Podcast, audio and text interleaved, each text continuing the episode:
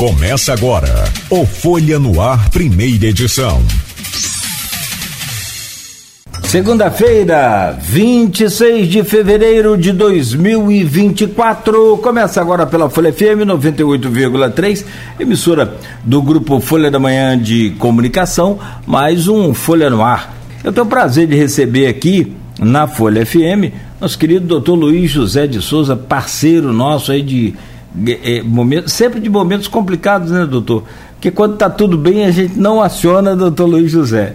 Mas hoje a gente tem o prazer de receber o senhor aqui. Muito obrigado pela a sua entrevista, muito obrigado pela presença aqui no Folha no Ar. Seja bem-vindo, meu caro doutor Luiz José, médico e diretor do Centro de Referência de Doenças Imunoinfecciosas. Bom dia, doutor, obrigado. Bom dia, é um prazer enorme retornar a esse programa estivemos ausentes muito tempo, né?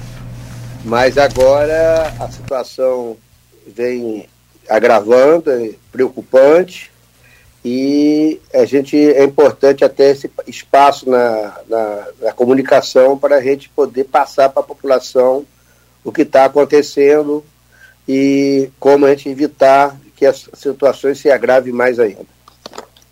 Doutor, vamos começar lá do, do começo.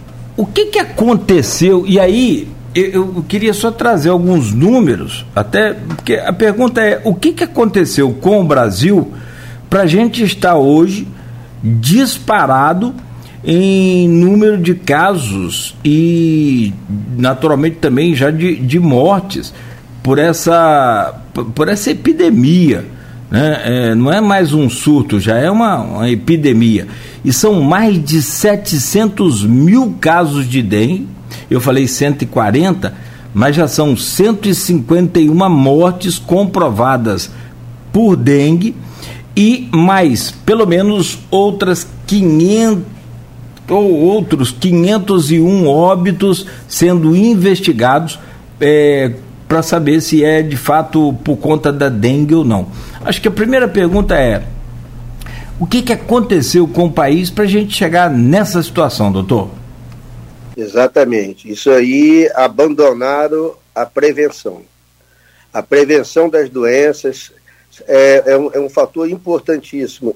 É, eu estou no CRD, ele foi fundado em 19 de março de 2002, perante uma epidemia do sorotipo 3, uma situação grave na época, e a gente entrou salvando muitas pessoas. Desde lá, eu, a gente era convocado pelo Ministério da Saúde, a gente já foi a Brasília, desde antes, quando mostrava algum sinal que a gente podia ter uma, uma epidemia, o Ministério da Saúde entrava em ação, o Estado entrava em ação, tinha reuniões, é, quem está na assistência, quem está trabalhando na prevenção, todos eram convocados. Eu fui a várias reuniões e começa, começava aquele trabalho coordenado de prevenção em nível nacional, integrado com estados e municípios. Isso foi abandonado. É, ultimamente, que nós tivemos a, a Covid, que foi uma epidemia intensa. Normalmente, quando você tem um sorotio, um vírus circulando, o outro não entra. Então a Covid segurou a dengue. A Covid ficou aí dois, três anos e a dengue no, vírus da dengue não entrou. Esqueceram da prevenção, acharam que a dengue tinha terminado. Veio a história da vacina, uma vacina que ainda não, não está à disposição da população.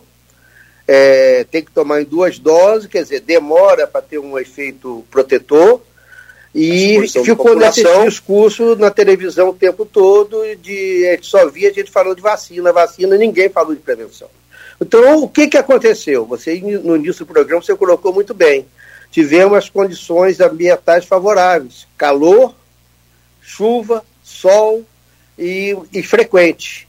E, e, além disso, não teve trabalho de prevenção. O que, que aconteceu com o Edson? Edson é um mosquito que ele aproveita a, as falhas de, de, de, prevenção e ele prolifera, e muito. Então, como diz um amigo meu, ele encontrou resorts, é, vários resorts do país todo, favorecendo a sua proliferação. Foi isso que aconteceu. Então, chegou um ponto, aí na hora que foi que a ministra da Saúde foi chamar a atenção da prevenção, a, a, a cancela já estava arrombada e já era tarde para fazer isso. Dá tempo ainda? Temos que fazer a prevenção? Temos que fazer a prevenção, mas não vai ter como impedir, porque a doença espalhou por cidades, por bairros, é, então está espalhado por todo canto, só vai agravar, vai aumentar, só vai aumentar o número de casos. Acredito que essa será a maior epidemia de dengue do nosso país. É, a gente pode estimular aí, a, nós tive, não, nunca chegamos a 2 milhões de casos, foi 1 milhão e 600, a maior epidemia. Essa passa de 3 milhões ou 4 milhões de casos no país, vai passar seguramente. Aqui em Campos eu acredito que a gente pode chegar até 15 milhões de casos. Então, é, agora é o momento de organizar a assistência. A população precisa estar com assistência organizada, os cuidados de, de, de, de evitar óbitos. O nosso centro de referência ele foi fundado com o seguinte objetivo, de evitar óbitos.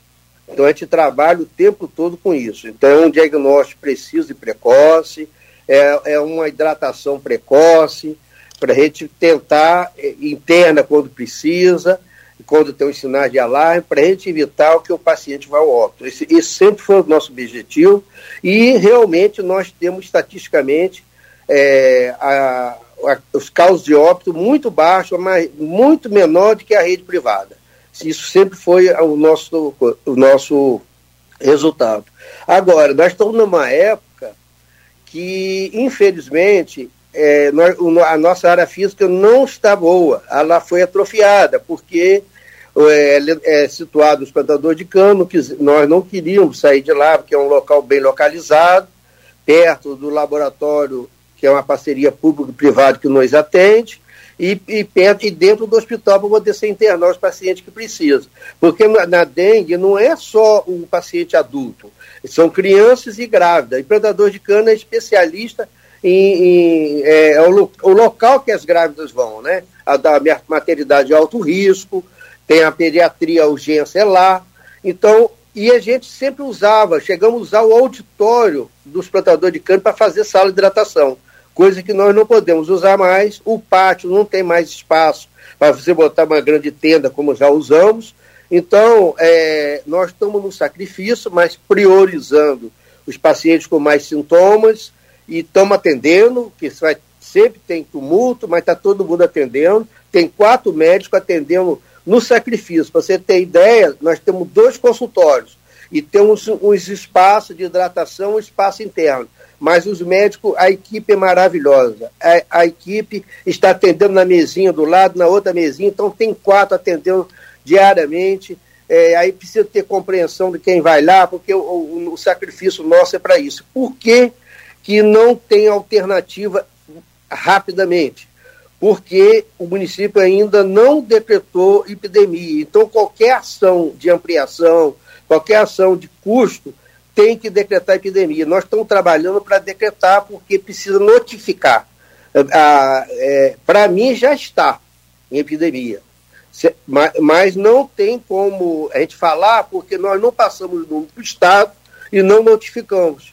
Então, no momento que você chegar a 300 casos por 100 mil habitantes, então, nós temos pouco menos de 500 mil habitantes, então nós teríamos aí de 1.450 a 1.500 casos notificados. Eu acredito que já está perto disso, então essa semana, provavelmente, o prefeito vai decretar epidemia, aí vai ficar mais fácil da ampliação. Nós vamos ter que arranjar um local para ampliar, e de preferência próximo a gente, porque se for longe, fica difícil da nossa coordenação, aí teria que ser é, outro grupo coordenando, porque é, fica impossível a gente, dentro do, do de cana, ver pacientes de outro local. Mas é, nós temos que preparar o nosso. Eu te, treinei muitos estudantes de medicina, tem vários estudantes que vão ajudar muito, e tenho certeza que a Faculdade de Medicina também vai colaborar, para a gente precisar, a gente vai chamar mais estudantes e vamos, que tem que ter médico e estudante ajuda muito, colabora muito. Então, é, nós vamos ter que fazer mutirões grandes na assistência. Não tem dúvida que nós vamos enfrentar a pior epidemia de todos os tempos e o nosso objetivo é evitar óbitos. Perfeito. Não, já, já, já tivemos dois óbitos, né?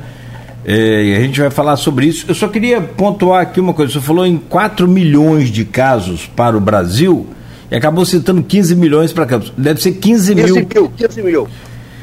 Quando? Desculpa. Não, pode, Podemos ter 15 mil. Eu acho que pode chegar de 10 a 15 mil. Porque é, a, nós estamos em, em, fevereiro, né? Não terminou o mês ainda. O, historicamente, o período crítico é abril mais junho. Hum. Então nós temos março, vamos ter abril, maio e junho. Nós estamos com dois sorotipos circulando que a gente vem monitorando semanalmente. É, o, o ano passado era o, o sorotipo 2, agora está o, é, predominando um. Mas o nosso temor é o retorno do 3. Tomara que não tenha espaço para ele entrar, porque o 3 é muito mais grave, compromete o sistema nervoso central. Qual a diferença é... entre eles, doutor? Ah, não, é, a dengue é uma doença infecciosa aguda, viral, que tem quatro sonotipos, um, dois, três e quatro. A diferença é na, na, na, na, na virulência. Tem uns que são mais virulentos, outros menos virulentos, um tem sintoma mais intenso. O 3, ele compromete muito o fígado. É, em 2003, nós publicamos um trabalho, na época, com 1.800 casos de comprometimento no fígado, 65% comprometeu o fígado. Então, é, teve muitos casos de hepatite por dengue. Aquilo nós fomos primeiro no mundo a chamar a atenção do comprometimento hepático pela dengue. Né? Então, foi o sorotipo 3 na época. Então, o sorotipo 3 é, é, é preocupante, ele leva a hemorragia uh, cerebral. Eu acho que vocês lembram ainda, na época aí que a gente teve paciente que teve hemorragia cerebral, é, encefalites, teve casos graves que abriu para a imprensa na época. Então, e, então é, é muito grave.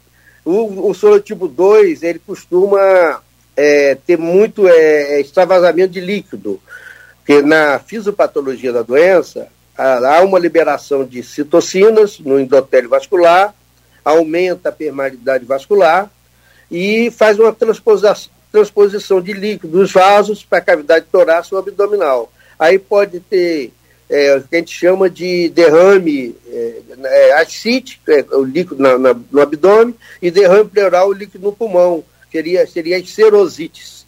Então, isso aí, quando tem esse extravasamento, é grave e o paciente pode ir ao choque. Então, é, a gente chama sempre atenção para os sinais de alarme, que seria dor abdominal intensa, fenômenos hemorrágicos, vômitos persistentes, para fazer a hidratação rápida. Que é, é, quando a gente precisa hidratar rápido, a gente usa o soro fisiológico em 20 ml por quilo por hora. A gente abre o soro fisiológico. Agora, tem paciente cardiopata que tem que hidratar com cuidado e depois na manutenção a gente usa a, da base, na faixa de 60 ml por quilo por 24 horas. Então, o paciente de 70 quilos vai usar de 4 a 5 litros de soro em 24 horas. Isso é, é, essa hidratação é para evitar o choque, porque se caminhar para o choque, vai para o óbito. Então, nós temos um protocolo atuante já há tempo no, no CRD, e esse protocolo a gente né, já tivemos dando aula em nível nacional, passando para outros locais. Né? Agora, depois da Covid, hoje eu quero ser mais ver gente entender de, da doença. Né? Então, cada um sai, sai alguém na internet, é, mas ver doente no dia a dia, doente ambulatorial, doente de enfermaria, examinando os doentes todo dia, acompanhando, são poucos que fazem esse trabalho. Então é lógico que quem faz adquire mais experiência. Ah, o ser humano ele tem essa mania, né? Sempre teve. Agora com a internet a gente fica sabendo de mais gente que faz isso, que entende muito. Diz que de médico e louco todo mundo tem um pouco, né? É, mas assim, quando aperta na realidade mesmo, a gente corre para o médico. Mas é, tem, e eu percebo também uma outra coisa. É, é comum a gente não conseguir é, é, distinguir o que, que é dengue, o que, que é chikungunya, o que, que é zika vírus, e aí até cabe uma outra pergunta, me parece que zika não, não, não tivemos nenhum caso esse ano, né? Só pode confirmar. E, e o que, que é covid? Tem como falar de modo assim é, prático para que, que a gente entenda o que, que é um, o que, que é outro, doutor? E, e, me fala sobre essa, essa zika também. Teve caso de zika esse ano em Campos? Não, Zika está afastado desde a, da, 2016, felizmente não tivemos mais. A Zika, ela geralmente tem febre de baixo ou não tem febre. Começa com prurido as manchinhas, pintinha, vermelhinhas no corpo. Isso, isso não tivemos mais, tivemos, é, teve um ano lá atrás, acho que foi 2016, que a gente teve as três juntas, chikungunya, zika e dengue. Então, é, foi um aprendizado enorme no centro de referência que a gente recebia os três pacientes. Então, quem via um, viu o outro, assim, na prática, né, acaba se aprendendo, porque às vezes quem não tem a prática se enrola todo. É, atualmente, você sabe que eu estou saindo de um quadro de Covid. É, foi um quadro grave, eu fiquei assustado, eu achei que eu não, não ia empacotar, porque a sintomatologia foi muito intensa. Mas o, eu peguei como? Atendeu, eu achei que eu não ia ter mais Covid, né? E estava sem máscara, eu atendendo é, os pacientes. Então, a, na sala que eu estava atendendo, vinha gente com sintomas de, de gripe, tinha gente com sintomas de dengue, tinha gente com sintomas de pneumonia, tinha de tudo. Eu fui atendendo, eu atendi 10, 12 pacientes no, no horário lá de a parte da manhã. Aí, isso acho que foi na terça-feira. Quarta-feira começou os sintomas. Quais são os sintomas da Covid? Começa, aí, o início é sempre dor na garganta. Uma dor intensa na garganta, às vezes dá no primeiro dia, à noite intensa, depois não dá mais. Uma coriza extensa, uma, uma congestão nasal, um, um calor, um queimor pela, pelo rosto, pela testa, quer dizer, uma indisposição, você não se sente bem, prostração intensa, é, cansaço e, e mialgia, dor no corpo. Esses são os sintomas mais comuns da, do Covid. E essa congestão vai permanecendo, vai, vai ficando rouco, vai, vai permanecendo mais tempo. A dengue já é diferente. A dengue, o paciente inicia o quadro, geralmente, com dor de cabeça, e a, uma característica da dengue é a dor em cima dos olhos, aquela dorzinha retroorbitária. Então, tem dor, dor, dor de cabeça, dor no corpo, febre. Nós temos na nossa estatística, estatística que só 8% não tem febre, mas 92% vem com febre. Então, febre, mialgia e cefaleia. Mas febre, mialgia e cefaleia você pode ter em qualquer doença infecciosa, até nas infecções bacterianas, nas pneumonias, na infecção urinária. Aí o médico, a dificuldade na, na epidemia, porque o volume é grande e você tem que ser rápido. Mas a, na história você consegue separar uma da outra, né? Então, até uma amigdalite começa assim, mas tem outros sintomas, é a, a coceira pelo corpo, é, às vezes aparecem as manchinhas vermelhas, o que a gente chama de exantema, às vezes tem diarreia, náuseas, vômitos, dor abdominal. Então, o sintoma da dengue é, é, é bem extenso. E a dengue, o que a gente preocupa com a dengue, o período crítico é de 3 a 7 dia após o início dos sintomas. Então, ele começou com esses sintomas de cefaleia, mialgia, dor no corpo, eu estou com dengue. Mas aí, quatro dias depois, tem um sinal de alarme. Aí aparece uma dor abdominal intensa, isso não são em todos, é no, no menor. Vômitos ou sangramento de algum lugar. Pode sangrar em qualquer mucosa. Pode sangrar no nariz, pode sangrar pela boca, pode sangrar pelo ânus, pode sangrar pela vagina, pode sangrar pelo estômago. Qualquer mucosa que tiver inflamada pode ter sangramento. Às vezes o sangramento não é em muita quantidade, mas tem episódio. Aqui o sangue sempre assusta o paciente, né? Mas muitas vezes não é a gravidade. Então, isso aí é, é, a gente tem que procurar. É esses pacientes que tem que mais ir para o CRD, porque a gente não tem condição de atender todo mundo. Esses pacientes têm que fazer exame e ser hospitalizados e ser acompanhados, porque é desse paciente que é o paciente que mostrou que tem risco, porque se teve sinal de alarme, que alguma coisa aconteceu na, na fisiopatologia da doença. No caso da chikungunya. A aí, muito bem. A dengue é, tem a prostração, então que eu esqueci de falar. Então, ele desidrata. Então, ele fica prostrado, gente fica desanimado. A gente tem que, mais rápido possível, se suspeitar em casa, jogar líquido. Líquido para dentro. Água, água de coco, soro caseiro, o que tiver em mãos de água. A água todo mundo tem, né? Então, hidratar. Hidratar o máximo possível. Água toda hora. E se e a chikungunya já vê um pouquinho diferente. A chikungunya é inflamação. Então, é, ela, ela tem dor articular. Na fase aguda, eles são parecidos, mas ela sempre caracteriza por uma dor articular mais. Dor nas articulações das mãos, bilateral, dor nos joelhos, dor nos, nos tornozelos, e vai evoluindo, às vezes, que ele tem dificuldade de levantar e, e caminhar.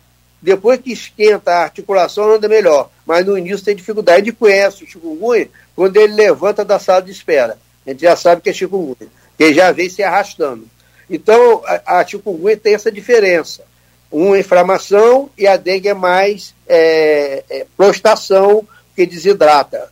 Um precisa de líquido, outro precisa de remédio para dor.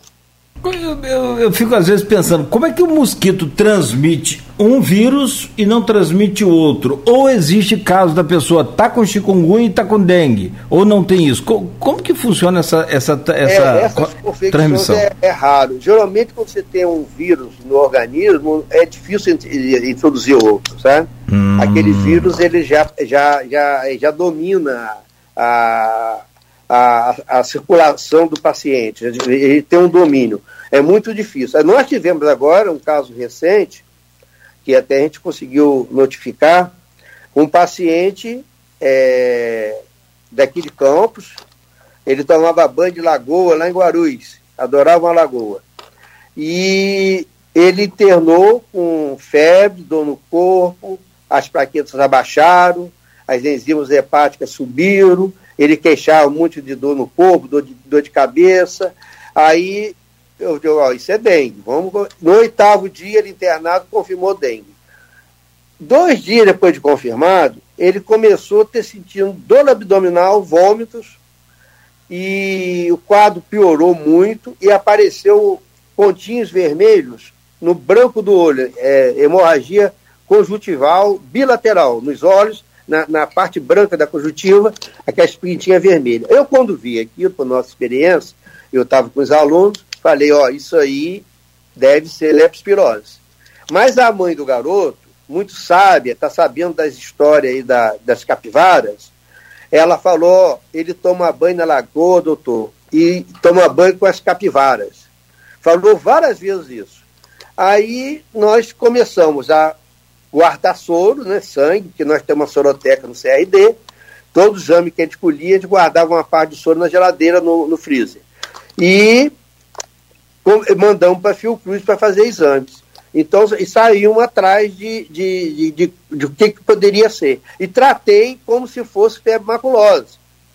Entramos com clorofenicol injetável. Esse clorofenicol, ele, é, ele é tão. É, quase não usa mais, né? Mas ele é eficiente para febre maculosa, mas é para leptospirose também. Então, o que, que aconteceu? Ele foi melhorando, não internei no TI, segurei ele na enfermaria para não sair dos meus cuidados diariamente, a gente estava vendo o paciente, e foi confirmado que ele teve a dengue antes e a leptospirose depois. Ele, logo que ele estava incubado pela, pela dengue, ele provavelmente foi para o Rio, tomar banho na lagoa, né? E aí a Lili adquiriu leptospira, porque qualquer feridinha que tem no, no, no, no pé pode o leptospira penetrar. O, a lagoa é local, não era só de carrapato, também da leptospira, porque as capivaras elas liberam, elas são transportadoras de carrapatos. Elas vão, onde elas vão, elas vão deixando carrapato. O carrapato vai para o cachorro, vai para o cavalo e vai para o ser humano. Então, nós não temos um predador das capivaras e está disseminando. Então, é uma doença que está presente se você desconfiar de febre maculosa, você tem que tratar e fazer o diagnóstico depois. Porque é, a clínica é igual a da dengue. Só que se você não fizer esse tratamento antes, você não vai salvar o paciente. Nós chegamos a perder dois pacientes, mas agora nós estamos muito espertos, nós não perdemos mais não, porque a gente está fazendo uma história epidemiológica muito, muito detalhada dos pacientes hospitalizados com quadro de dengue, porque a gente tem que ver, e a população já está tomando conhecimento eles mesmos informam para a gente. Então, isso é muito importante a população saber que, que as capivaras têm risco. Então, isso é, é importantíssimo. Aliás... Então, aí, é publicamos, esse caso é o caso que nós vamos publicar: dengue e leptospirose simultâneo. Eu fui ver na literatura, no Brasil só teve em Amazonas. Esse segundo nosso aqui. Sim. É bem comum, né? Bem como eu, eu no, no, meio da, da explicação que o senhor falava, e já se referindo aí às capivaras, eu logo pensei, febre maculosa né? E que é muito, muito perigosa. Mas a, a, febre, assim, tem, tem vários pontos que eu anotei aqui para a gente retomar sobre as boas falas aí do senhor. É, vamos, vamos, começar do final. A, a, febre maculosa, por exemplo. E aí é uma preocupação, o senhor explicou muito bem, não há predador para as capivaras. E não pode sair matando as capivaras. Não é assim. Não é desse jeito. Então os caras vão. Sabe como é que é o ser humano, né? É, primeiro, primeiro ponto, então, a, a, febre maculosa, que o senhor me chamou a atenção, é de que ela tem muita semelhança com a, a dengue. Mas eu, eu, eu, talvez, de forma leiga, eu penso que a febre maculosa ela, ela é muito pior, muito mais é, é, é, é letal do que a dengue, ou é impressão minha? Explica é mais grave. É mais grave. É mortal, é. Explica um pouco sobre. Dois ah. casos que nós, que nós, que foi óbvio conosco, um era motoboy. E foi perguntado para ele muitas vezes se ele teve contato com o capivara, ele negou o tempo todo. Eu não sei aonde que ele pegou o carrapato, tá? mas foi comprovado depois do óbito que o exame dele deu febre maculosa. O outrozinho era até de uma usina aqui do Sapucaia. Esse garoto, ele negou o tempo todo, a gente perguntava, ele negava, e a gente desconfiou. A gente fez tratamento. Só que na, quando está muito avançado, o medicamento já não atua, não é bem absorvido. Na época a gente não tinha o clorofenical injetável, agora nós já temos. A gente usou a doxicrina, no, que é o tratamento ideal da febre maculosa. E esse paciente, de repente, começou a ter alterações neurológicas, pulmonares, foi muito rápido e foi o óbito. A gente conseguiu descobrir, porque ele não falou para a gente, mas com um companheiro da enfermaria, que depois contou para a gente, que ele era é, caçador de preá. E eu sou de roça, né, eu nasci na roça, eu já, eu já cacei preá também. Preá a gente coloca aquele, aquela armaçãozinha em lugar que tem pasto, né? E geralmente em beira de rio. Então, quem caça preá, tá, lógico que está no habitat da capivara. Então, provavelmente, que às vezes o carrapato pica e você não vê. Nem sempre ele vai estar grudado na pele. Esse, esse que é o perigo. Então, atualmente, é, os casos sintomáticos, a gente está fazendo um cuidado muito grande da história. Porque se ele é um, um agricultor, por exemplo, cara que é agricultor, e vem com o quadro de dengue, ele pode ter pego a dengue na vida dele à cidade, no povoado, mas pode ter sido uma, doença de lá.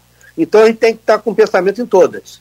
E, e temos que cercar no tratamento e, e pedir exame. Pra, aí tem que fazer exame. Né? O exame é fundamental. É, em, em, relação à dengue, é bom a gente falar que os exames importantes para dengue é o hemograma e as enzimas hepáticas. E o que, que vai acontecer na maioria das vezes? É, quando é, o quadro é grave, as plaquetas vão estar baixas, o hematócrito vai subindo progressivamente, porque desidrata, e as enzimas hepáticas, nós já sabemos que 50% compromete o, o fígado. 50% dos casos de dengue altera as enzimas hepáticas. Você com isso na mão e com um quadro clínico típico, você fecha como dengue.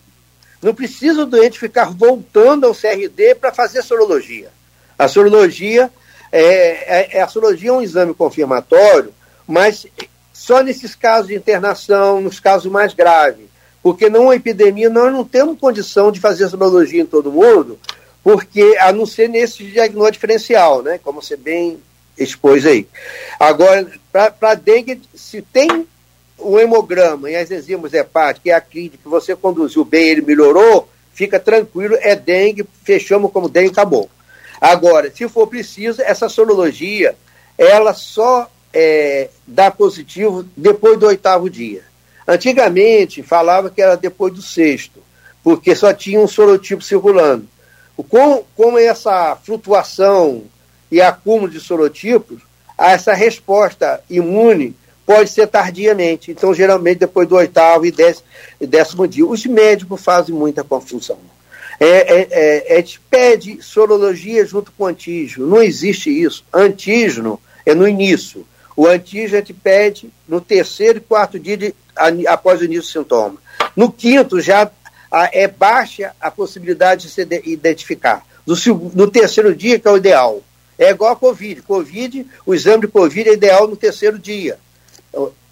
Tirar na narina o, o antígeno no terceiro dia. Então, que, isso tudo é importantíssimo. E o paciente tem que saber também, ele tem que passar para eles. Terceiro dia, que é o dia do exame. Primeiro, segundo não é, nem quinto não é. Aí, se precisar fazer a sorologia, nós fazemos depois do oitavo.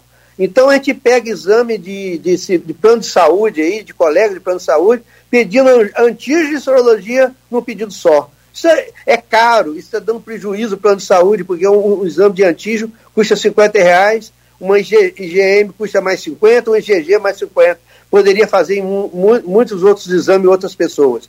Então a gente tem que ter um cuidado de não desperdiçar dinheiro pedindo exame inadequadamente. Tem que pedir para confirmar o diagnóstico, para ajudar no tratamento do paciente.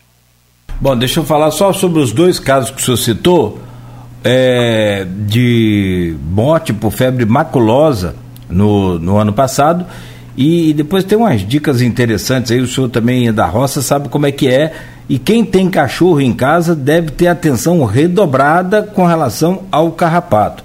Mas só sobre o óbito é, do morador de Travessão, foi dia 9 de outubro, no Hospital Geral de Guarulhos. Esse é outro, esse é outro. E foi causado por febre maculosa. É, esse e... ele trabalhava numa fazenda, é, ficou, na época nós ficamos em dúvida se o seu óbito seria leptospirose ou febre maculosa. Sim.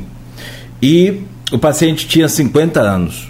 Isso. Né, trabalhador rural, né, e tinha contato direto com os animais. É, o outro caso em 2023 veio do Parque Prazeres. Isso, é motoboy. Que é exatamente um outro de 58 anos, também novo. O que, que me chama a atenção aqui é que a idade é, é, é, é pouca, é nova, né? 58 anos, 50 anos, né? não, não, não, tem essa questão de idade, pelo que eu vi aqui, né? A febre eu acho maculosa. Que tá errado, acho que é 38 anos, é mais não. Ah, perdão, perdão. Não, aqui está 58, mas eu me lembro, foi 38. Me lembro disso também. Bem, bem, lembrado pelo senhor. Então quer dizer que não tem essa questão de idade, né, doutor? A febre. É, porque o que, que acontece? A, a dengue atinge mais qual a faixa etária? De 20 a 50. É quem está rodando, quem está trabalhando, quem está. Entendeu? Quem está com mais circulação. Quer, quer dizer, mas a, a preocupação nossa, você falou aí da, da, da vacina, mas a vacina não é dada para quem tem mais de 60 anos. Então, o idoso, quando tem um quadro de dengue, ele geralmente tem comorbidade. Então, a gravidade é maior. Então, é, a gente tem essa preocupação. E criança até 4 anos também não pode vacinar, porque o resultado nos estudos não foram, teve complicações. Então, é, a verdade, o que tem que ser feito, é a prevenção nos momentos certos e quando tiver a situação difícil, a, a atenção à assistência. Atualmente é assistência. É, eu acho que nesse caso aí da febre, febre maculose e da febre né, que a gente adquire com relação aí à dengue, acho que tem que ter atenção redobrada e não demorar muito, não demorar nada, de preferência para procurar um médico. Porque... Não, e essa informação tem que. A população tem que saber que a, que a capivara é perigosa. É, esses dias um, um, paciente que lá da Lagoa Feia, ele falou que tinha 60 capivaras no pasto dele lá é, alimentando. Então, e, ó, tem uma lagoa feia que é a maior lagoa do país.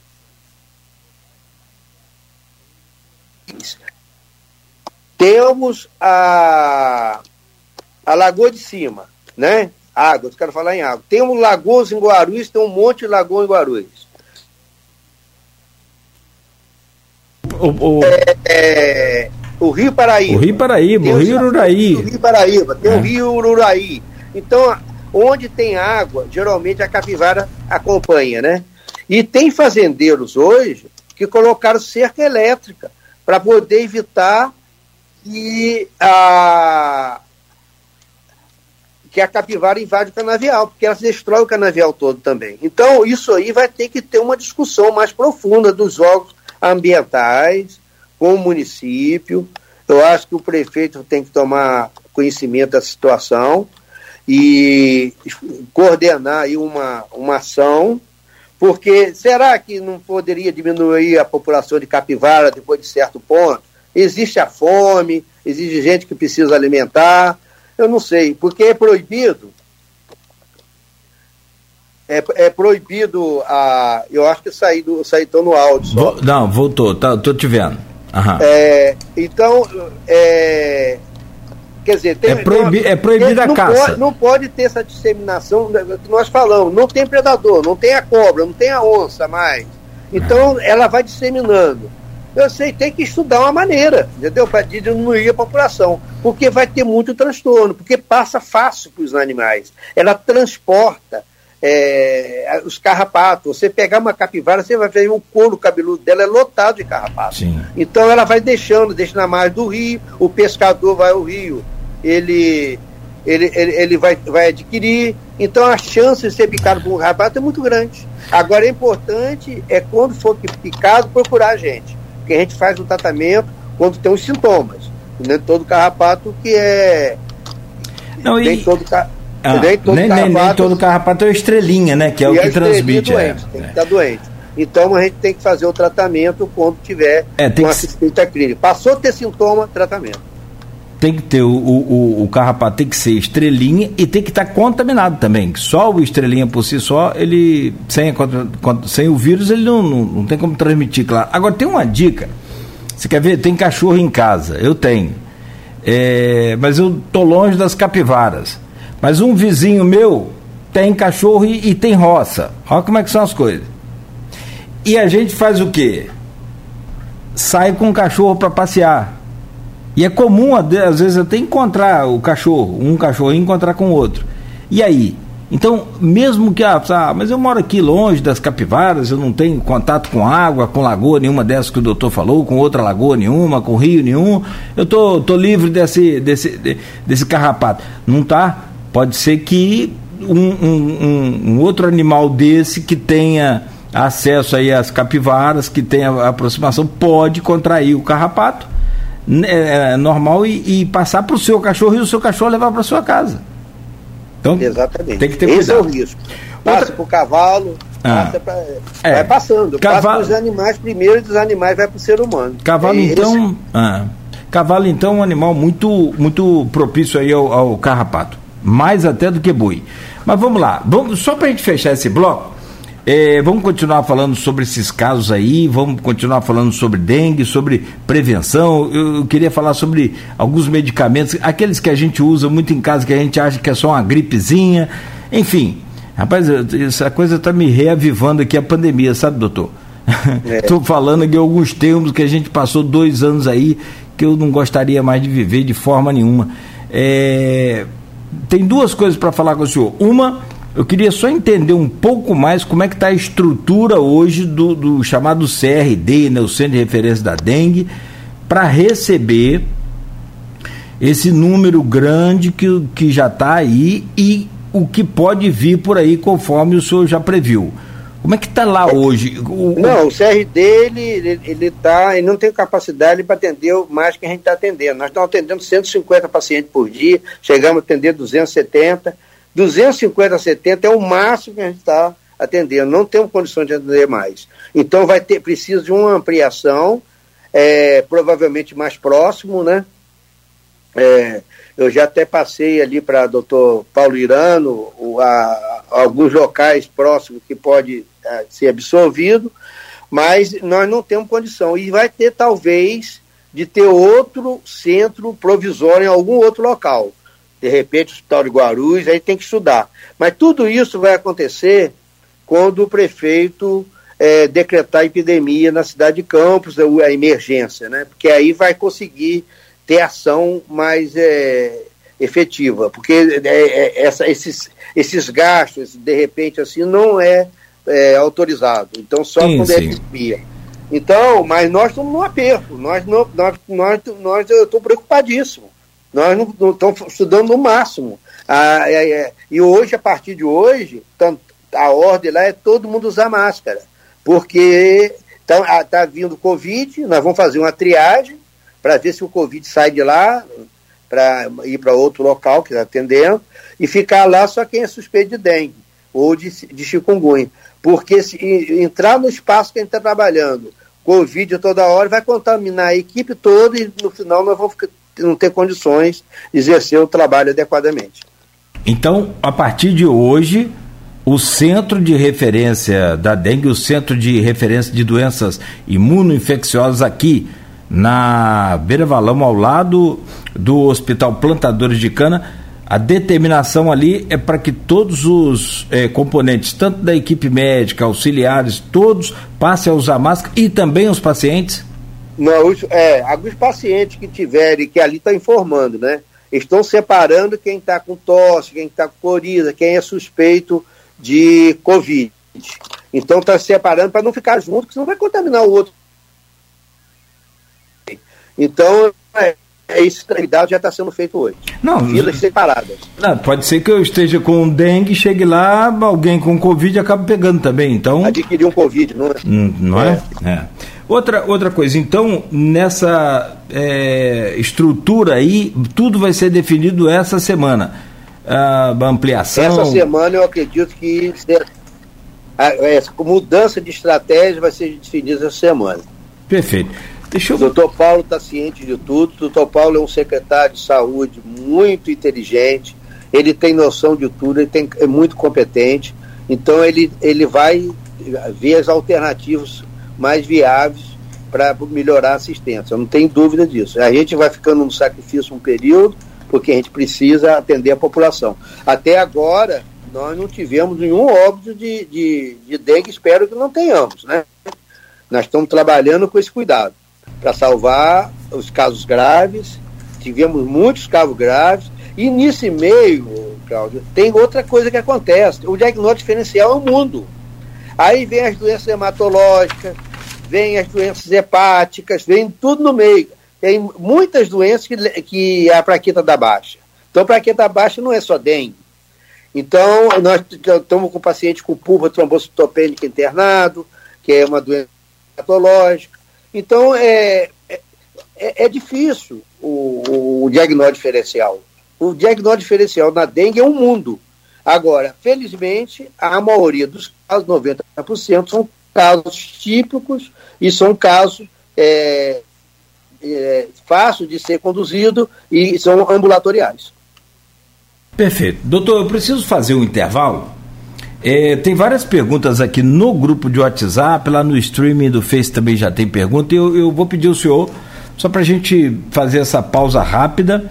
E na volta a gente segue falando aí sobre esses casos já registrados e as dicas e prevenções e orientações para que a gente não contraia essa doença e qual o procedimento, conforme a gente já falou aqui, né, para poder é, cuidar melhor dessa okay. que pode ser aí a maior epidemia que o senhor falou né, é, aqui agora há pouco. Bom, porque tem, tem, é, tem surto, tem epidemia e tem pandemia. Nós, pandemia, eu acho que a gente ficou sabendo muito bem o que, que é, né, que são termos é, usados para é, definir a dimensão de números de contaminados em, em, em, e também por localização. Ah, o, o, esse surto é bem é generalizado, ele é, é, generalizado, é bem localizado, é um bairro, é um, é um distrito é, do nós município. Nós, estamos numa, nós estamos numa epidemia, né? nacional, estadual. Já uma epidemia é maior, isso aí, perfeito, perfeito, perfeito. Bom, Pois não, doutor. Quando tem um aumento brusco dos casos, já é a definição de epidemia. Perfeito. Bom, e tem endemia também, mas aí está relacionado ao tipo de, de vírus, né? Essa coisa de. Então a gente se restringe aí a esse momento agora em que o estado do Rio também, me parece que agora são sete estados no Brasil, decretados estado de epidemia e o Rio de Janeiro, na semana passada, decretou também a epidemia da dengue. E tem um trabalho em Niterói, rapaz, a gente já falou aqui, que tem uns mosquitos imunes à dengue que combatem os mosquitos com, com transmissores da dengue. Bem interessante esse trabalho. Ah, é. Isso, isso, aí, isso aí é um trabalho maravilhoso, mas é, não é para agora. Não é para agora. Até o Morales chegou Eu sempre a. defendi, é a Volbacter. Isso, perfeito. A bactéria Volbacter. Volbacter. Então esse trabalho esteriliza o mosquito e vai introduzindo, a, vai introduzindo a bactéria, mas em Niterói levou quatro anos fazendo isso. Parabéns ao prefeito anterior lá de Niterói, que ele fez esse trabalho, e agora dengue, Niterói você tem casos de dengue importado, de lá não tem. Então ele controlou, está tudo em volta e Niterói não tem. Então você vê que é, um, é um trabalho maravilhoso. Isso tem que ser pensado, mas é a longo prazo. É. Isso, é, quem desenvolveu isso primeiro foi a Fiocruz através de Diogo, eu conheço muito. Perfeito. Perfeito. Diogo, esse Diogo hoje, no Ministério da Saúde, eu acho que devido a Anisa estar tá lá, ele conseguiu o, entrar no Programa Nacional de Prevenção. Ele está, no momento, fazendo em seis municípios. Aí eu queria até falar para o prefeito aqui de Campos para ele correr atrás disso aí. Isso é para depois da epidemia correr atrás do Ministério da Saúde e ver se a gente coloca campos na, na introdução do Volbacter. Porque isso é de barro em barro, isso é devagar. Devagar. É a grande vantagem que você diminui o número de agentes, continua tendo agente no órgão de prevenção, mas numa proporção bem menor, bem uhum. mais fácil. Mas esse, esse projeto é um projeto maravilhoso. Muito tem... bom. Niterói é um exemplo que, sim, sim. Que deu certo. Agora, Belo Horizonte estava fazendo, fizeram a fábrica do mosquito, e não sei o que, que houve, não sei se não deram sequência. Belo Horizonte está tá numa epidemia intensa atualmente. Uma das maiores. Uma das maiores e, e um dos primeiros estados a decretar a epidemia. É verdade, Exatamente. sim. Bom, rapidamente então, no intervalo, nós vamos continuar conversando com o doutor Luiz José de Souza, médico e diretor do Centro de Referência de Doenças Imunoinfecciosas, ao vivo aqui no Folha no Ar. O, o Morales falou com a gente, só uma, um parênteses aqui. O, o Carlos Morales, que é diretor do CCZ, falou com a gente recentemente que estava já correndo atrás para Campos receber um, um, já algumas matrizes é, de, desse Mas eu mosquito. acho que não tem, isso aí tem um negócio muito sério. Não pode pegar gente que está experimentando, fazer. Eu sou a favor de vir pelo Ministério da Saúde. É um projeto caro, entendeu? Hum, Longo. Perfeito. E conseguir pelo Ministério da Saúde, onde tem as pessoas, o, o grupo, que já, já está, estão Sim. seis municípios fazendo, aí tem que ter um, um, uma força lá no Ministério, política, para conseguir colocar aqui na nossa cidade. Que a nossa cidade é uma cidade, é um dos maiores municípios, né? Em extensão, né? É, quando tinha Talve Cardoso, era, parece que era o maior do Brasil. Sim, sim. Então, é uma área enorme, então tem que, esse trabalho aqui seria fundamental, porque Campos é muito difícil você fazer a prevenção porque Campos tem divisa com nove municípios, é polo, é, é, as pessoas estudam aqui, as pessoas vêm e voltam. Então a circulação de Campos nos outros municípios é muito grande. Tem uma BR-101 que passa dentro da cidade. Então Campos é, um, é precisa de, um, de, um, de uma atenção especial em relação à prevenção. Perfeito. Bom, estamos de volta e o Folha no Ar de hoje, muito importante, como sempre, e trazendo aqui acho que oportunamente, o médico e diretor do Centro de Referência de Doenças Imunoinfecciosas, doutor Luiz José de Souza, que já adiantou para a gente aqui no primeiro bloco, Campos é, vai decretar estado de epidemia essa semana para poder agilizar, para poder conseguir atender aí a todas as demandas também. E, e é alto o número de, de suspeitos, casos suspeitos de dengue. É suspeito porque entra em investigação, então até você confirmar. E, e alto também o número de, de casos já confirmados.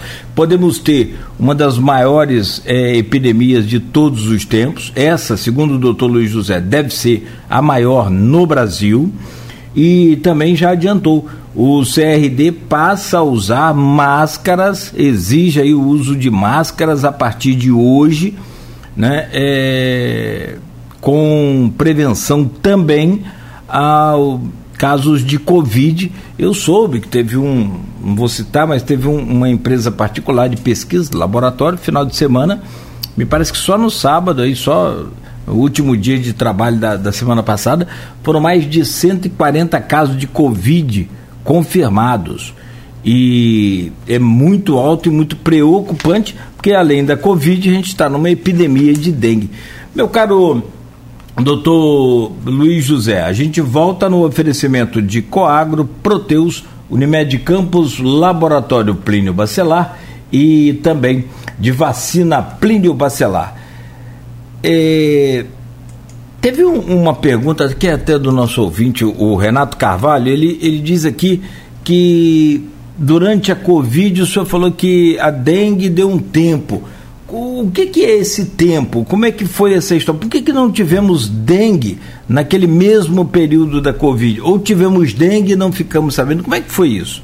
Doutor, consegue me ouvir agora? Agora agora está ótimo. Perfeito. Bom, então o, o que, que foi essa questão do, do tempo da dengue que o senhor falava em plena aquela Covid, aquela pandemia que nós tivemos?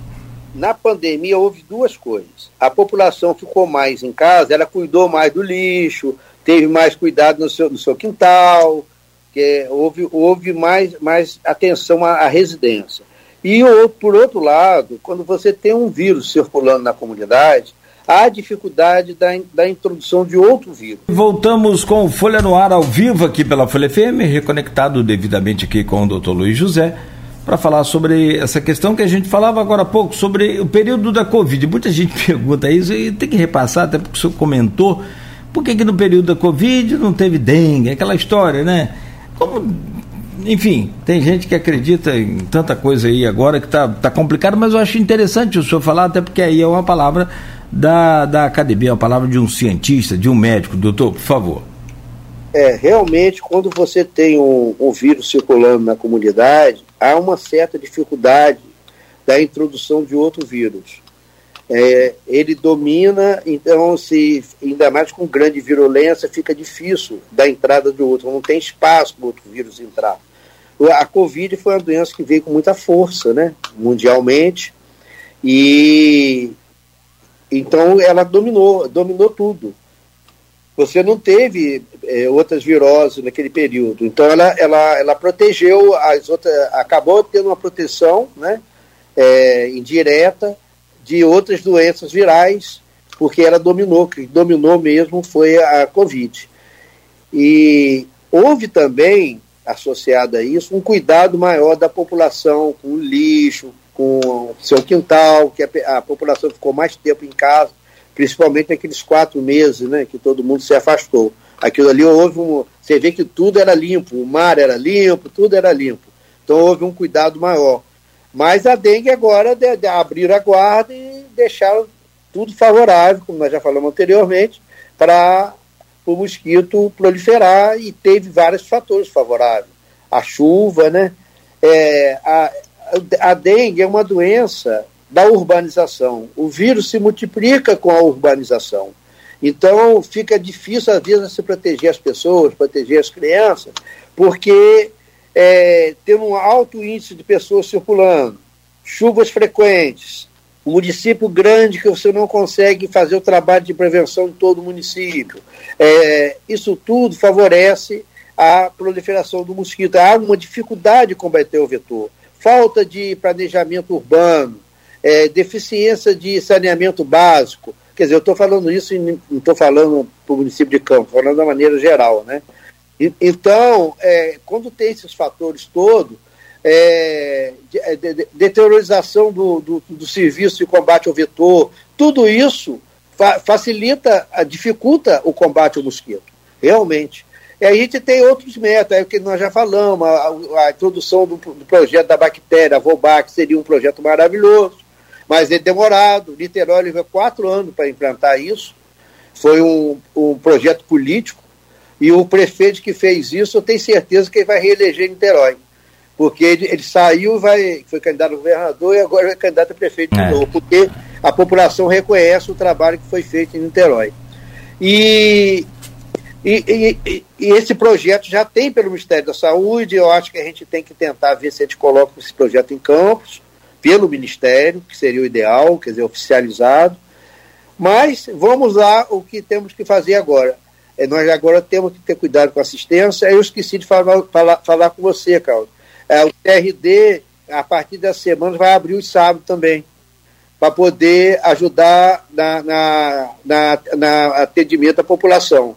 Nesse próximo sábado já está aberto, tá? Vai abrir de 8 às 18 horas então a gente vai ter o CRD aí para atender a população também aos sábados. Eu acho que falaram para abrir domingo, mas eu acho que aí vai ficar muito complicado se a gente abrir o domingo também, vai atrapalhar a segunda. Aí quem precisar continua indo nos postos de 24 horas e vem para a gente depois.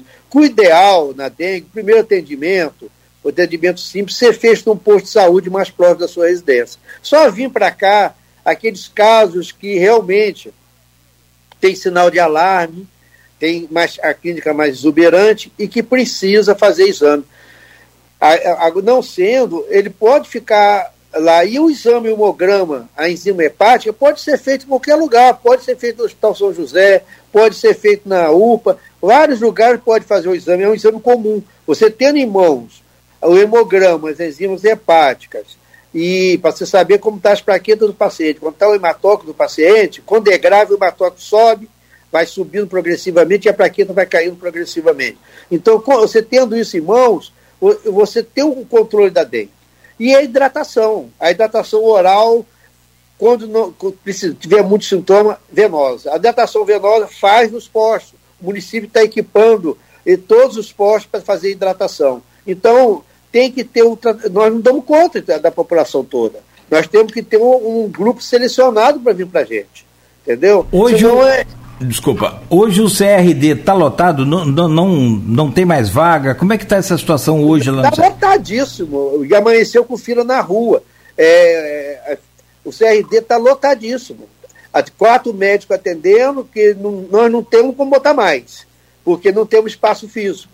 Nós precisamos ampliar. Sem ampliar, a gente vai colocar, que a gente tem grupos de, de médicos e, e, e acadêmicos da, que, que são treinados para poder ampliar. Mas isso aí, eu acredito que com, com, a, com a o decreto de urgência, emergência, isso vai ser feito rápido, porque o município tem capacidade de fazer isso rapidamente. Mas no momento nós estamos atendendo 250, 270 pessoas no sufoco, mas estamos em, temos 12 leitos. É, Sexta-feira estavam os 12 leitos é, completos, né? É, todos com caso de dengue. Agora, hoje, nós já demos alta domingo, já estamos preparados para receber mais pacientes internados. A gente tem que fazer o rodízio, né? Sim. Então é um trabalho intenso e talvez precise é, a ampliação do, dos leitos internados também. E o hospital também abriu, o espantador de cama, com muita boa vontade, abriu o UTI. Nós, sexta-feira, internamos três pacientes, pacientes no UTI. Então, é, isso aí salva pacientes, né? Isso é Sim. importante a gente ter esse, essa, essas ações. Então vamos lá, hoje nós temos o CRD lotado, como o senhor falou, houve liberação no fim de semana, então deve ter vaga hoje para internação no CRD. Mas de UTI, quantos casos de dengue hoje em UTI existem em Campos? Não, de Campos eu não sei. Eu, lá no explantador de cano deve ter uns cinco casos no UTI. Na enfermaria nossa, permanecer, vai permanecer hoje quatro internados. Nós vamos ter seis vagas. Vão ter oito vagas. Oito vagas. São 12 leitos, né? São 12 leitos. É. Sim. O, o Feira Machado, o HGG, pode ter UTI também pode, com, com casos de dengue? Internar. Na emergência pode ir para qualquer lugar. Por isso que é importante hum. É, os colegas estarem por dentro do protocolo protocolo de tratamento, de hidratação, protocolo de pedir o exame, entendeu? Porque é, não é todo lugar que faz o exame ELISA. ELISA é um exame é, mais preciso. Mas a gente é, pode colaborar, se for preciso, faz onde a gente faz, que é o, que é o laboratório clínico bacelar. Então, é, aqui em Campos, é praticamente, que atende a prefeitura, eu acho que é lá com o exame de ELISA. Então, o exame de ELISA é mais seguro, que tem um teste rápido. Eu, particularmente, não gosto do teste rápido. Eu acho que é perigoso, dá falso positivo. Mas é o que eu falei, nem sempre precisa de sorologia. Você, com hemograma e as enzimas hepáticos, você controla. E a, esquecemos de falar, o tratamento sintomático. Então, no, evitar anti-inflamatório. Se o paciente é cardiopata e usa AS, suspender naquele período crítico, dois, três dias anticoagulante ser suspenso ele adquirir no quadro grave, e anti-inflamatório e paracetamol. Só usar o paracetamol se fizer o exame de sangue e as enzimas hepáticas estiverem normais. Se tiver alterada, é perigoso, porque o paracetamol é metabolizado no fígado e pode agravar por uma hepatite medicamentosa. Paracetamol é complicado. Eu, eu é sinceramente, complicado. não sou médico, sou leigo, pelo contrário, mas assim, em termos de paracetamol, de tantas inúmeras vezes de campanhas que nós já fizemos aqui de não tomar o paracetamol em caso de dengue, que eu acho que é, é, é um tipo de medicamento, sinceramente, bem complicado. É preciso ter muito cuidado.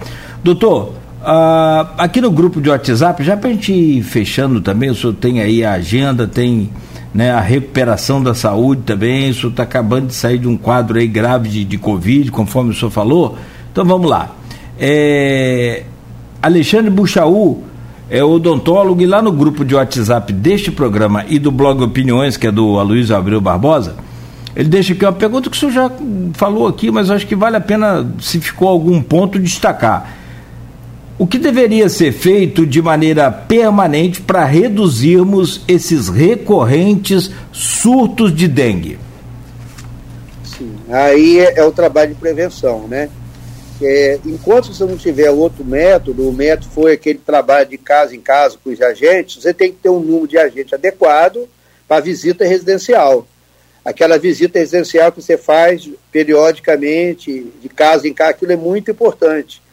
E Campos tem várias. Depois da, da, da, da pandemia de Covid, nós observamos no Brasil todo um, um aumento do número de casas abandonadas. Então é muita casa abandonada. Isso aí, aí precisa o Ministério Público colaborar junto, porque essas casas abandonadas tem, é, é difícil, às vezes é difícil de entrar. Você numa rua tiver uma casa com foco, a contamina a rua toda, porque o mosquito ele circula. Ele pode é, em alguns metros para frente, metros para trás, quilômetros para frente, quilômetros para trás. Então, é, é, é uma situação grave. Casa abandonada atrapalha tudo. E aumentou muito. Terreno baldio, isso tudo. Cuidado com lixo. Aí deve um cuidado da população. A educação, o trabalho educativo com a população. E esse trabalho educativo tem que. Quem tem que, que, que, que ajudar nisso é a, as, as, as escolas, os colégios, com trabalho para os estudantes, gincana para os estudantes, esses trabalhos, a conscientização dos estudantes nos colégios, da, quer dizer, antigamente tinha a matéria de ciência, não sei se hoje tem, então a dengue entrar nesse processo aí é importantíssimo, é, o trabalho educacional. Então tem que vir pela Secretaria de Educação. A Secretaria de Educação tem que abraçar o conhecimento e a propaganda da prevenção da dengue junto com, a, com, a, com os familiares. Isso eu acho mais importante. Aliás, tudo passa é, pela educação. Tudo, né? tudo começa lá, né? É. é começa lá. Bom, vamos lá. É, tem outra pergunta aqui também que vem lá do, do grupo de WhatsApp do, do, do, do blog Opinião. Deixa eu só localizar aqui a pergunta rapidamente. E vem da. É, cadê? Da Graciete. Tá aqui, ó. A Graciete Nunes, professora Graciete Nunes, está aqui. Doutor Luiz José, não sei se está na área aí, é, é, do senhor e, e o senhor pode falar, mas a pergunta está aqui. Doutor Luiz José, circulam notícias não divulgadas oficialmente, vindas da parte de alguns profissionais da saúde, que Campos tem contado, é, tem contado hoje com pelo menos quatro óbitos diários por Covid. Isso procede? E uma outra pergunta dela: uma pessoa após contrair chikungunya fica imunizada contra ela? Ou seja, depois que cura não volta a ter mais chikungunya? Olha só, é, esses, essas mortes por Covid eu desconheço. Tá? Não sei, eu acho que não procede. Mas é isso aí, tem que consultar o serviço de epidemiologia da Secretaria Municipal de Saúde. É, a chikungunya é interessante, nós falamos um pouco da chikungunya, né? A chikungunya, ela, ela uma, uma pequena parcela pacientes, principalmente pacientes mais idosos, pode adquirir a chikungunya, ela fica crônica. Ela fica crônica igual outras doenças, como a artrite passa a ter sintomas parecidos com a artrite reumatoide. E esse paciente com chikungunya crônica, nós temos que introduzir na, no tratamento a hidroxicloroquina. Essa hidroxicloroquina que deu polêmica no Covid, mas ela é eficiente na, na chikungunya. Então, na fase subaguda, a, a, a chikungunya tem a fase aguda, até 10, 14 dias. Quando cura, acabou, não tem mais. Mas existe a fase crônica. que o paciente fica com o GG positivo, permanece eternamente com o GG positivo, e tem as agudizações. É, eu, eu, tive uma paciente recente, até de São João da Barra, que ela agudizou é, um quadro muito de uma poliartrite muito intenso, mas uma agudização severa, dores intensas, ela chorava de dores, e essa paciente a gente teve que fazer dose alta de hidroxicloroquina com corticoide para conseguir controlar. E depois de duas internações, ela agora está controlada, a dose está tomando hidroxicloroquina, já está chegando a seis meses de hidroxicloroquina com a dose baixa. Conseguimos, não conseguimos tirar. Então, é isso aí a gente vai pagando experiência e vai tateando os casos, né? Mas é, chikungunya, às vezes, leva a, a dificuldade permanente. Tem que ter um cuidado contínuo. Mas é, é um número pequeno, menos de 5%, que ficam crônica. Mas em que um paciente que já tem uma articulação acometida por artrose ou outras doenças inflamatórias reumáticas. Perfeito. Bom, tem aqui mais uma pergunta que vem do Bernardo Pulha, doutor Bernardo Pulha, também médico, companheiro do senhor, urologista. É, tive o prazer de conhecê-lo recentemente, uma figura extremamente é, é, carismático também e, sobretudo, bom, inteligente. Doutor Luiz, tive a honra de estudar como, é, de atuar como estudante de medicina ao seu lado no CRD, é um daqueles que o senhor falou que treinou aí, né? Em pelo menos duas epidemias. E sei da importância do centro de referência no trabalho assistencial, bem como na contribuição acadêmica com as publicações oriundas dessas experiências raras, ou dessa experiência rara. Por outro lado, todo mundo sabe o que precisa ser feito para controlar a infestação de vetores e prevenir a dengue. Mesmo assim, seguimos observando o aumento de casos, muitos com gravidade. Pela primeira vez, temos uma vacina aprovada para dengue, a Kidenga, para enfrentar essa crise. O senhor acredita que finalmente teremos a chance de controlar esses surtos, em definitivo, com a ajuda do imunizante? Olha, infelizmente não. A vacina contribui, né? A gente não pode negar que a vacina sempre ajuda. É, essa vacina, eu estudei muito a vacina, a primeira vacina da Sanofi. Eu acompanhei na época, eu dava aula de dengue pelo Brasil todo e tinha um colega, três colegas de São Paulo que falavam sobre a vacina. Então a gente rodava tudo e aquilo a gente estudou junto, aquela vacina da Sanofi, que no final não conseguiu ir em frente. Essa vacina, ela parece ela é muito eficiente para o sorotipo 2, a da Sanofi também era e regular para o sorotipo 1. Ela não, é, não teve boa resposta no sorotipo 3 e no sorotipo 4 não foi analisado. Então, ela não atinge todo o sorotipo. E, e a outra dificuldade da vacina é que ela não, não é para todo mundo. Acima de 60 anos não pode tomar e abaixo de 4 não pode tomar. Então, de qualquer maneira, a parte de prevenção não pode abandonar. Então tem que ter a prevenção, a vacina pode reforçar, mas não seria para agora, porque é uma vacina em duas doses, né? Não tem para todo mundo, se você dá, dá a vacina agora. Como está circulando em um ou dois, se tivesse, ia ser eficiente, sim. Mas é, você dá a vacina agora, você tem que é, ter o reforço daqui a 90 dias, então o, o a, a eficácia vai ser já, já estourou a pandemia, não para essa. Existe uma vacina que eu confio, acho que vai ser de uma aceitação melhor, que é em dose única, do Butantan, que deve sair no final do ano. Essa é uma esperança maior e parece que ela atinge bem todos os quatro serotipos. Talvez essa seja ideal, mas com um custo menor para o serviço público. Então eu acho que essa do Butantan vai ser a, a vacina ideal para que, a gente vai, vai receber. Nessa, nessa epidemia agora, é a, no momento agora, a cancela já foi arrombada no país. Então a, a boiada já está solta. Nós temos agora é de cuidar da assistência para evitar óbito. Treinar os médicos, treinar, fazer mane, treinar manejo, enfermagem, o cuidado todo para não deixar o paciente ou óbito. Esse é o objetivo agora. Entendi. Porque a vacina é sempre, a vacina, ela vai ser sempre importante e necessária para gente, apesar desse momento aí, tá com né, essa coisa de. É, é, se bem que tem gente que acredita que a Terra é plana, né, doutor? Então, não, é. não acreditar na vacina e o pior, ainda usar as redes sociais hoje com grande alcance para disseminar esse negacionismo maluco, deixando e, e, é tudo que é vacina, não é só a vacina para dengue não, é para tudo. Nossa senhora, ó, voltou na Europa pesada, catapora, sarampo. Você entendendo? Por causa desse negação, é, e não existe isso.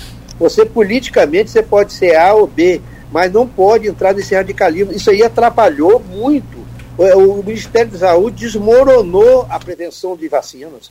Quer dizer, aí passa a população.